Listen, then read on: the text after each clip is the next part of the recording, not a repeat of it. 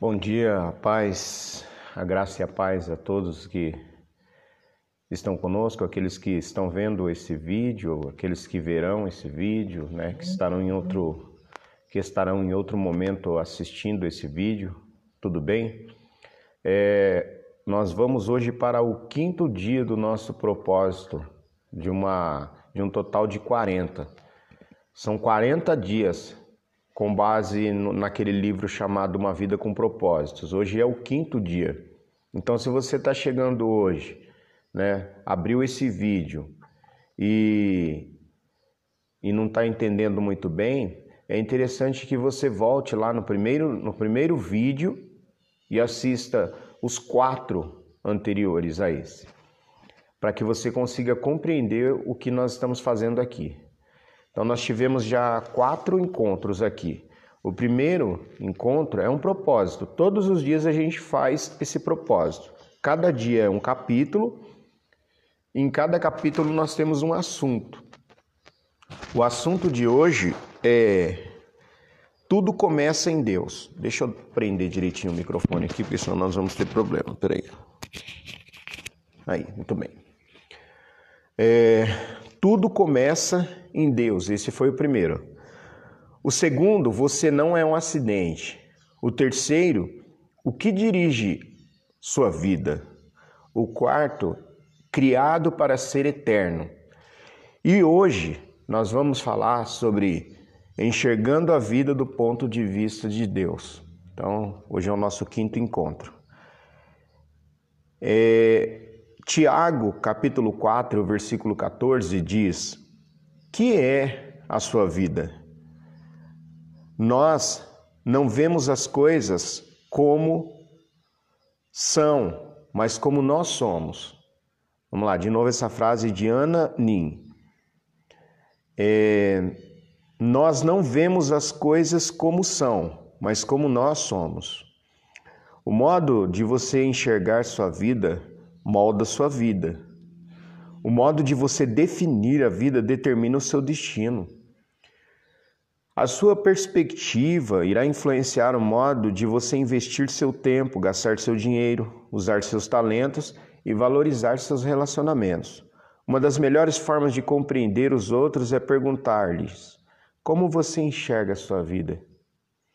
A, a resposta a essa pergunta vai mostrar o que a pessoa pensa exatamente a respeito de si mesma. Você descobrirá que existem tantas respostas diferentes quanto existem pessoas diferentes. Já me disseram que a vida é um circo, um campo minado, uma montanha russa, um quebra-cabeça, uma sinfonia, uma jornada, ou outros dizem a vida é uma dança. Temos que dançar conforme a música para que a gente consiga sobreviver. As pessoas dizem a vida é um carrossel, como aquele é, da roda gigante. Um dia você está em cima, outro dia você está embaixo, ou muitas vezes você fica só dando voltas, ou a vida é uma bicicleta de 10 marchas, com engrenagens que nunca usamos, ou a vida é um jogo de cartas. Você tem de jogar com o que lhe deram, é o que você tem em mão. E com o que você tem em mão, é com aquilo que você vai ter que se virar, vai ter que jogar o jogo da vida. Se eu perguntasse como você imagina a vida, qual figura lhe viria à mente? Tal imagem é a sua metáfora de vida, a visão da vida que você tem, consciente ou inconscientemente. Sua descrição de como funciona a vida é o que você espera dela. As pessoas frequentemente expressam suas metáforas de vida através de algumas coisas. Como que eu expresso que é a minha vida? Através de roupas, através de joias, de carros, penteados, adesivos, outras colocam tatuagens para expressar o que, o que significa a sua vida. Sua velada metáfora de vida influencia sua vida mais do que você percebe. Ela determina suas esperanças, valores, relacionamentos, metas e prioridades. Por exemplo, se você pensa que a vida é uma festa, seu principal valor é divertir-se, certo? Se você vê a vida como uma corrida, certamente valorizará a velocidade e provavelmente estará apressado ou apressada a maior parte do seu tempo. Se você vê a vida como uma maratona, você valorizará a resistência. Se você vê a vida como uma batalha, um jogo, vencer será muito importante para você. Qual é a sua visão da vida? O que você pensa que a vida é? O que ela é para você? O que ela é para mim? Para cumprir os propósitos que Deus lhe deu, você terá de contestar o pensamento convencional e substituí-lo pela palavra de Deus. A Bíblia diz: Não vivam como vivem as pessoas deste mundo, mas deixe que Deus os transforme por meio de uma completa mudança da mente. Assim vocês conhecerão a perfeita vontade de Deus. Agora, não compete mais eu enxergar a vida como eu quero, como eu penso, como eu acho melhor, de acordo com aquilo que vem na minha cabeça. Não. Agora eu preciso começar a enxergar a vida do ponto de vista bíblico, do ponto de vista de Deus. Afinal, nós descobrimos lá atrás que tudo começa em Deus e que Ele não deu corda no mundo e deixou as coisas acontecerem. Não, de forma alguma. Deus tem o controle exato de todas as coisas. A Bíblia oferece três metáforas que nos ensinam a visão que Deus tem da vida. A vida é um teste. A vida é uma incumbência de confiança. E a vida é uma atribuição temporária. Essas ideias são os fundamentos da vida dirigida por propósitos. Vamos lá? Nós estudaremos os dois primeiros nesse capítulo e depois o terceiro no próximo capítulo. Vamos juntos? A vida na terra é um teste. Guarda aí. O que é a vida? A vida na terra é um teste. Essa metáfora da vida, ou de vida vista em histórias ao longo de toda a Bíblia, ela é vista na Bíblia, em toda a Bíblia. Deus continuamente testa as pessoas quanto ao caráter, Deus testa quanto à fé, Deus nos testa quanto à obediência, quanto ao amor, quanto à lealdade. Palavras como provações e tentações, refinar e testar ocorrem mais de 200 vezes na Bíblia, vocês sabiam? Deus provou Abraão ao pedir-lhe que oferecesse seu filho Isaque. Deus provou Jacó quando ele teve de trabalhar outros tantos anos para obter Raquel como esposa. Adão e Eva foram reprovados no teste do jardim do Éden. E Davi, aquele homem que é segundo o coração de Deus, por diversas vezes foi testado e provado. Mas a Bíblia também nos dá muitos, muitos exemplos de pessoas que passaram em grandes testes, como José, Ruth, como Esther, como Daniel. Os testes tanto desenvolvem quanto manifestam o caráter de alguém. E toda vida é um teste. Você está constantemente sendo testado. Deus constantemente observa as suas reações as pessoas, problemas, sucessos, conflitos, enfermidades, decepções e até mesmo em relação ao clima. Ah, que chuva que não passa, que sol quente, que dificuldade. Ele até observa a mais simples ação, como quando você abre uma porta para alguém, pega o lixo que foi largado no chão, ou quando é educado com um balconista ou uma garçonete. Deus está atento e prestando atenção em tudo. Não conhecemos todos os testes que Deus vai aplicar, mas podemos prever alguns deles baseados na Bíblia. Você será testado por grandes mudanças, promessas retardadas, problemas impossíveis, orações não, não respondidas, críticas imerecidas e até mesmo tragédias sem sentidos. Em minha vida, percebo que Deus testa a minha fé por meio de problemas minha esperança pelo modo como lido com minhas posses e meu amor por meio das pessoas. Agora prestem bastante atenção nisso aqui, ó. Um teste muito importante é verificar qual a sua atitude quando você não consegue sentir a presença de Deus em sua vida. São vezes, ou às vezes, ou muitas vezes, Deus se retira intencionalmente e não sentimos mais sua proximidade. Como que você se comporta quando você e eu nós não sentimos a presença de Deus? Um rei chamado Ezequias experimentou esse teste. A Bíblia diz: Deus o deixou para prová-lo para saber tudo o que havia em seu coração.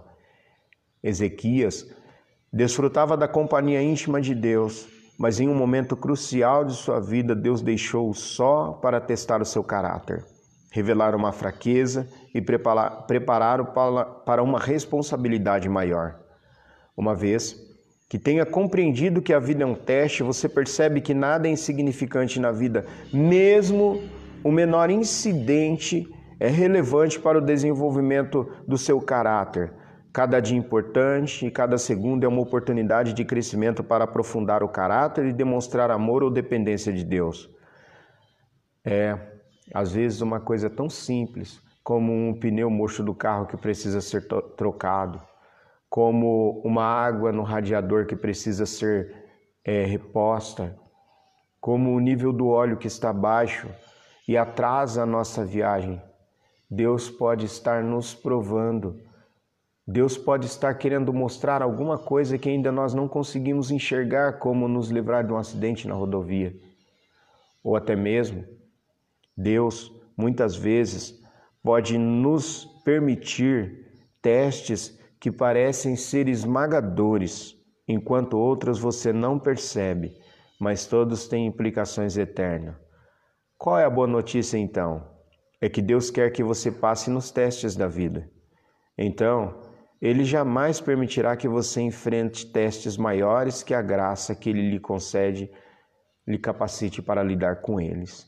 A Bíblia diz: Mas Deus cumpre a sua promessa e não deixará que vocês saiam, sofram tentações que vocês não têm forças para suportar. Deus dá a tentação o Deus dá aprovação, mas ele também dá o escape para tudo isso. Toda vez que você passa em um teste, Deus toma conhecimento e faz planos para recompensá-lo na eternidade. Olha que linda essa frase ou esse versículo que está escrito em Tiago. Felizes são aqueles que perseveram quando são testados. Depois de serem aprovados, eles recebem a coroa da vida que Deus prometeu aos que o amam. Que interessante e que alegria em nossos corações por isso. A vida na terra é uma incumbência de confiança. Essa é a segunda metáfora bíblica da vida. Nosso tempo sobre a terra, nossa energia, inteligência, oportunidades, relacionamentos, recursos, são dádivas que Deus nos confiou para, para cuidarmos e administrarmos. Somos mordomos de tudo quanto Deus nos dá. Esse conceito de, de, mordomia começa com o reconhecimento de que Deus é o dono de tudo e de toda a terra. Os Salmos de número 24 diz que do Senhor é a terra, a sua plenitude, o mundo e todos aqueles que habitam nesse mundo. Você é uma propriedade de Deus, eu sou uma propriedade de Deus, o Senhor me fez. Tudo pertence a Ele. Nós nunca realmente possuímos qualquer coisa durante nosso breve período de tempo na terra. Nada. O dom da vida pertence a Deus. A respiração pertence a Deus. O fato de eu estar conseguindo nessa manhã pensar, de estar conseguindo ler, de você já ter agora levantado da sua cama. Não sei se você vai ouvir esse vídeo durante a madrugada, mas o fato de você ter perdido o sono e estar aí mexendo no celular e agora vendo essa imagem também é um dom de Deus. O fato de conseguirmos levantar e lutar com a vida é um dom de Deus. Deus nos fez como mordomos. Nós não possuímos nada. Deus apenas nos empresta a terra enquanto estamos aqui. Ela já era propriedade de Deus antes que você chegasse, sabia? Deus vai emprestar para você e depois ele vai emprestar a outra pessoa quando nós morrermos. Tudo que você pode fazer e tudo que eu posso fazer é desfrutar dessa vida ou dessa terra por algum tempo. Daqui a pouco a gente vai embora. E essa mordomia, é? as pessoas olham mordomia como é, você já deve ter ouvido alguns dizerem assim, é, é porque é folgado. Não, o mordomo é aquele que cuida. E nós estamos aqui cuidando de algo que não nos pertence. O mordomo cuida de algo que não pertence a, ela, a ele. A terra não te pertence. Deus deixou a gente viver aqui por um tempo. Quando Deus criou Adão e Eva, confiou a eles os cuidados de sua criação e, nomeou, e os nomeou como administradores de sua propriedade. A Bíblia diz: E os abençoou, dizendo: Tenham muitos e muitos filhos, espalhem-se por toda a terra e a dominem. Tenham poder sobre os peixes do mar, sobre as águas, aves que voam no ar e sobre os animais que se arrastam pelo chão. O primeiro serviço que Deus deu aos humanos foi administrar e cuidar das coisas dele sobre a terra. Dessa função, o homem jamais foi exonerado. E é parte de nosso propósito atualmente. Tudo de que nós desfrutamos deve ser tratado como uma incumbência de confiança que Deus deu a nós. A Bíblia diz: você tem alguma coisa que não tenha sido dada por Deus? E se tudo que vocês têm vem de Deus, por que vocês se vangloriam como se tivessem realizado alguma coisa por si próprios?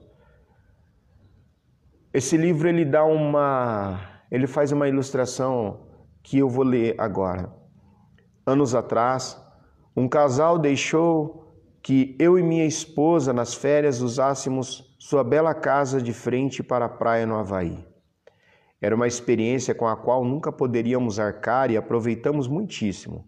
Foi-nos dito: usem-na como se lhes pertencesse. Então, foi isso que fizemos. Nós nadamos na piscina, comemos a comida da geladeira, usamos as toalhas de banho e os pratos e até nos divertindo pulando e até nos divertimos pulando nas camas. Mas sabíamos durante todo o tempo que a casa não era realmente nossa. Então, tomamos um cuidado especial com tudo. Aproveitamos os benefícios, os benefícios de a utilizarmos sem sermos proprietários dela. Nossos valores cultu culturais dizem: se você não é o dono, não terá cuidado. Mas os cristãos vivem por um padrão mais elevado. Alguém diz assim: ah, eu não gosto de emprestar as coisas para os outros porque as pessoas quebram, não tem cuidado, porque não pertence a ela. As coisas não. Eu não vou emprestar o meu bem para alguém porque ela não vai ter cuidado, porque não pertence a ela mesma. Só que o padrão cristão não é esse. O padrão cristão é diferente. E, e aí, como o dono é Deus, eu devo cuidar da melhor forma possível. A Bíblia diz: os que recebem em confiança algo de valor devem demonstrar que são dignos de tal confiança. Jesus frequentemente se referia à vida como uma incumbência que de confiança e contou muitas histórias para ilustrar essa responsabilidade perante Deus. Lembram-se da parábola dos talentos?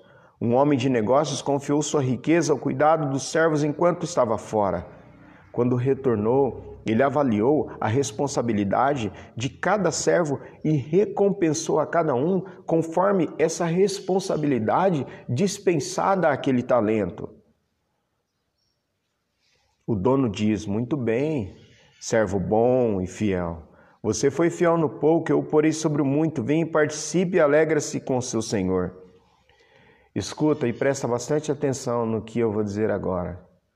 Ao fim de sua vida sobre a terra, você será avaliado e recompensado conforme seu desempenho ao lidar com o que Deus confiou a você. Isso significa que tudo que você faz, mesmo uma simples tarefa diária, tem implicações eternas. Alguém que disse que quem ama cuida. O ato, até mesmo o ato de cozinhar, você percebe. Você já deve ter comido diversos, diversos tipos de comida em diversos lugares, mas você percebe quando uma comida é feita com amor. Pode ser um alimento muito simples, mas quando esse alimento ele é feito com amor, você que come sente. Você sabe. Se você trata tudo como incumbência de confiança, Deus promete três recompensas na eternidade. Primeiro, você receberá o reconhecimento de Deus e ele dirá: Muito bem, bom trabalho. Depois você receberá uma promoção e uma responsabilidade maior na eternidade. Eu o porei a cargo de muitas coisas. Então você será honrado em uma comemoração. Venha e participe da alegria do seu Senhor.